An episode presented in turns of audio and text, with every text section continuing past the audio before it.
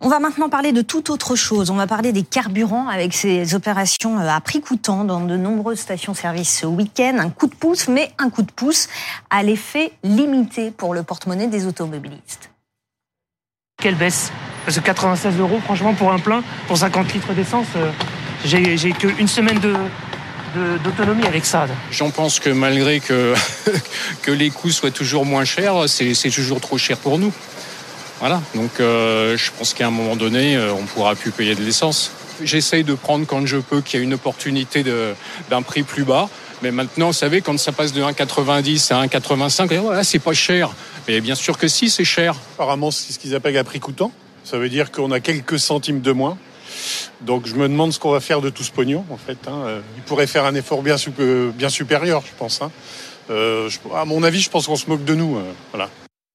Et dans le même temps, cette déclaration de Manuel Bompard qui affirme que les raffineurs s'en mettent plein les poches en ce moment. Selon le coordinateur de la France Insoumise, ils ont multiplié leur marche par 4 ces derniers mois. Elle serait passée de 25 euros la tonne à 100 euros la tonne. Alors est-ce que c'est vrai? On est allé récupérer les chiffres. Au mois d'avril, la marge des raffineurs était d'un peu plus de 25 euros la tonne de carburant en moyenne. Ça correspond aux chiffres donnés par Manuel Bompard. C'est un niveau quasi normal. Et le mois dernier, au mois d'août, vous le voyez ici, elle était de plus de 120 euros la tonne, cette marge des raffineurs. Multipliée par 5 donc en 4 mois, ce sont les chiffres du ministère de la Transition écologique. Bonjour Jean-Louis Chilinski. Bonjour. Vous êtes l'ancien euh, président de l'Union française des industries euh, pétrolières. On va analyser ces, ces chiffres avec vous. Comment on explique cette augmentation des marges des raffineurs? D'abord, une petite remarque. Là, il s'agit de marge brute. Exactement. C'est-à-dire que c'est une marge qui permet de couvrir les frais. C'est pas la marge nette. Mhm. Hein, les frais de raffinage, euh, c'est le personnel, c'est l'électricité, c'est les amortissements, toute une série de choses. Ça, c'est la première remarque.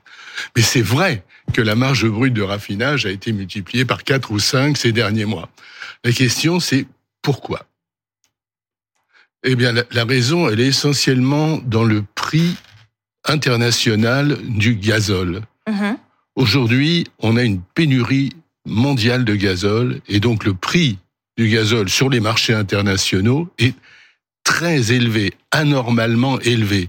Quand vous avez un prix de produit qui est élevé, ou très élevé comme c'est le cas aujourd'hui pour le gazole, eh bien la marge de raffinage augmente de façon très importante. Et d'ailleurs, on a déjà vu dans l'histoire le phénomène inverse. En 2020, par exemple, en pleine crise du Covid, quand les Français ne pouvaient plus sortir, la demande d'essence avait énormément chuté. Et à ce moment-là, les raffineurs avaient enregistré des marges négatives. Alors la marge des raffineurs, pour bien qu'on comprenne, hein, c'est la différence entre l'argent qu'ils ont dépensé pour acheter le pétrole brut et l'argent qu'ils gagnent en vendant leur pétrole raffiné aux stations-service. Et il y a une question, Jean-Louis Chilansky, qui revient chez les téléspectateurs. C'est si en ce moment leurs marges sont multipliées par 4 ou 5, même si vous l'avez dit, c'est des marges brutes, est-ce que ça veut dire qu'ils s'en mettent plein les poches? Aujourd'hui, les raffineurs gagnent de l'argent.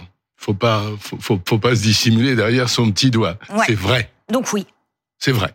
Mais à certaines périodes, quand les marges étaient très faibles, ils en perdaient. On est dans une activité cyclique. C'est pas, c'est pas stable. Mmh. Ça monte, ça descend en fonction de l'offre et de la demande. C'est ça qui mène les marges de raffinage. Et en plus de ça, ce qu'il faut bien voir, c'est que ce sont des prix internationaux. C'est pas la France qui fait le prix. C'est même pas l'Europe. Ce sont des prix internationaux, ce sont des cours mondiaux. Le cours mondial du pétrole, vous l'avez dit tout à l'heure, le prix auquel on achète le pétrole, uh-huh. le cours mondial, au moins européen, des prix des produits raffinés, l'essence, le gazole, etc. C'est un marché, c'est une offre et une demande.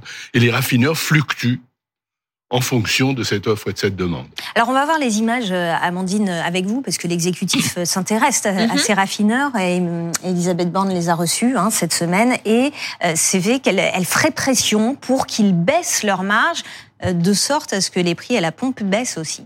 Exactement, ça fait partie des quelques marges de manœuvre possibles aujourd'hui du gouvernement qui a donc tenté de faire pression sur ces raffineurs. Et qui a obtenu en revanche des distributeurs de certains d'entre eux au moins que eux vendent, on l'a vu, de l'essence à prix coûtant, c'est-à-dire Leclerc dans ses hyper et supermarchés et euh, Carrefour dans ses hypermarchés. Euh, on peut ajouter à ça le chèque de 100 euros qu'a fait euh, le gouvernement pour aider ceux qui vont travailler uniquement avec leur voiture. Donc, ce sont des petites solutions à la marge, mais ce que demande l'opposition, c'est plus important, c'est-à-dire certains veulent une baisse des taxes, de la TVA sur l'essence, par exemple le Rassemblement national, là où la France insoumise voudrait un blocage des prix, ou en effet que les raffineurs baissent bien davantage qu'ils ne le font, parce qu'ils ne le font pas du tout pour l'instant, leur, leur marge. Alors on va parler des distributeurs effectivement euh, maintenant. Le gouvernement leur a demandé de faire des opérations à prix coûtant. Est-ce que cet appel a été euh, entendu, Fanny?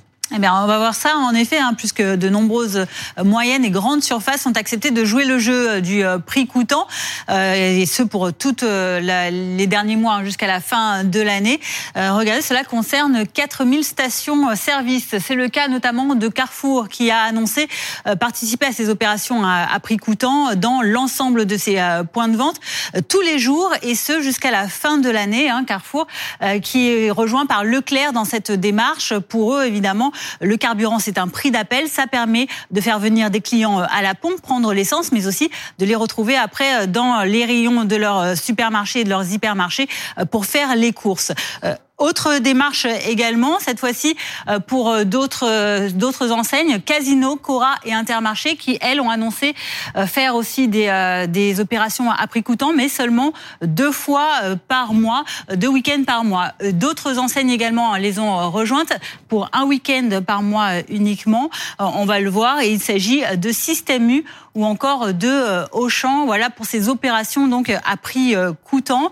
À savoir qu'il reste toujours un ce plafonnement qui a été euh, prolongé chez euh, Total. Total qui rappelle que ces carburants euh, ne dépasseront jamais 1,99€ le litre, aussi bien pour l'essence que pour le gazole, et ce jusqu'à l'année prochaine, jusqu'en 2024. Voilà pour la proposition de Total pour ces 3400 stations. Merci beaucoup Fanny. Là aussi des questions de téléspectateurs. D'abord Fabrice.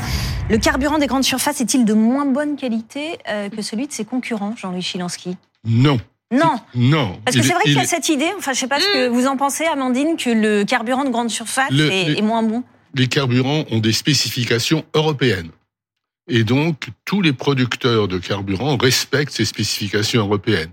Les carburants des grandes surfaces ne sont pas de moins bonne qualité que les autres. Une question de, de Mansoura. Alors Mansoura, elle explique qu'elle est retraitée, euh, qu'elle a deux filles euh, à charge, Amandine, et elle se demande pourquoi les 100 euros de prime carburant ne sont pas accessibles aux étudiants qui utilisent leur véhicule tous les jours pour aller à la fac. Pourquoi c'est limité aux travailleurs Bonne question pour que ça coûte moins cher. C'est-à-dire que le gouvernement a voulu réduire l'enveloppe euh, de dépenses. L'aide précédente qu'il avait faite pour les Français lui avait coûté à peu près 500 millions d'euros. Il y avait la moitié de ces Français qui, parce qu'ils ne le savaient pas, n'avaient pas réclamé une aide à laquelle ils avaient droit. Le gouvernement avait donc gardé, disons, cette, euh, ce matelas, un peu d'argent, qu'il remet sur cette prime de 100 euros. Mais pour que ça coûte moins cher aux finances publiques, il a exclu en effet euh, les étudiants et les, et les retraités pour seulement qu'elle concerne ceux qui travaillent c'est un choix assumé par, euh, par Bercy et par Matignon aujourd'hui. Dernière question, Jean-Louis Chéliansky. On a entendu tout à l'heure des automobilistes dire euh, ces opérations de prix à prix coûtant, euh, bon, bah, je vais gagner 4 centimes, je me demande ce que je vais faire avec cet argent-là. en, gros, les gens disent, bah, c'est pas un gros coup de pouce pour le, pour le porte-monnaie. Est-ce que c'est vrai? ben Non, c'est pas un gros coup de pouce, c'est vrai, parce qu'on parle de prix coûtant, c'est-à-dire les distributeurs abandonnent leur marge nette. Hum. Et elle n'est pas grosse. Et elle n'est pas, elle est pas, elle est pas importante. Elle est de 2, 3, 4 centimes au maximum. Donc quand vous faites un plein de 50 euros, c'est un, euro et demi, 2 euros. C'est pas négligeable. Et ça ne change pas la face du monde. Merci beaucoup Jean-Louis Chilansky d'être euh, venu sur ce plateau.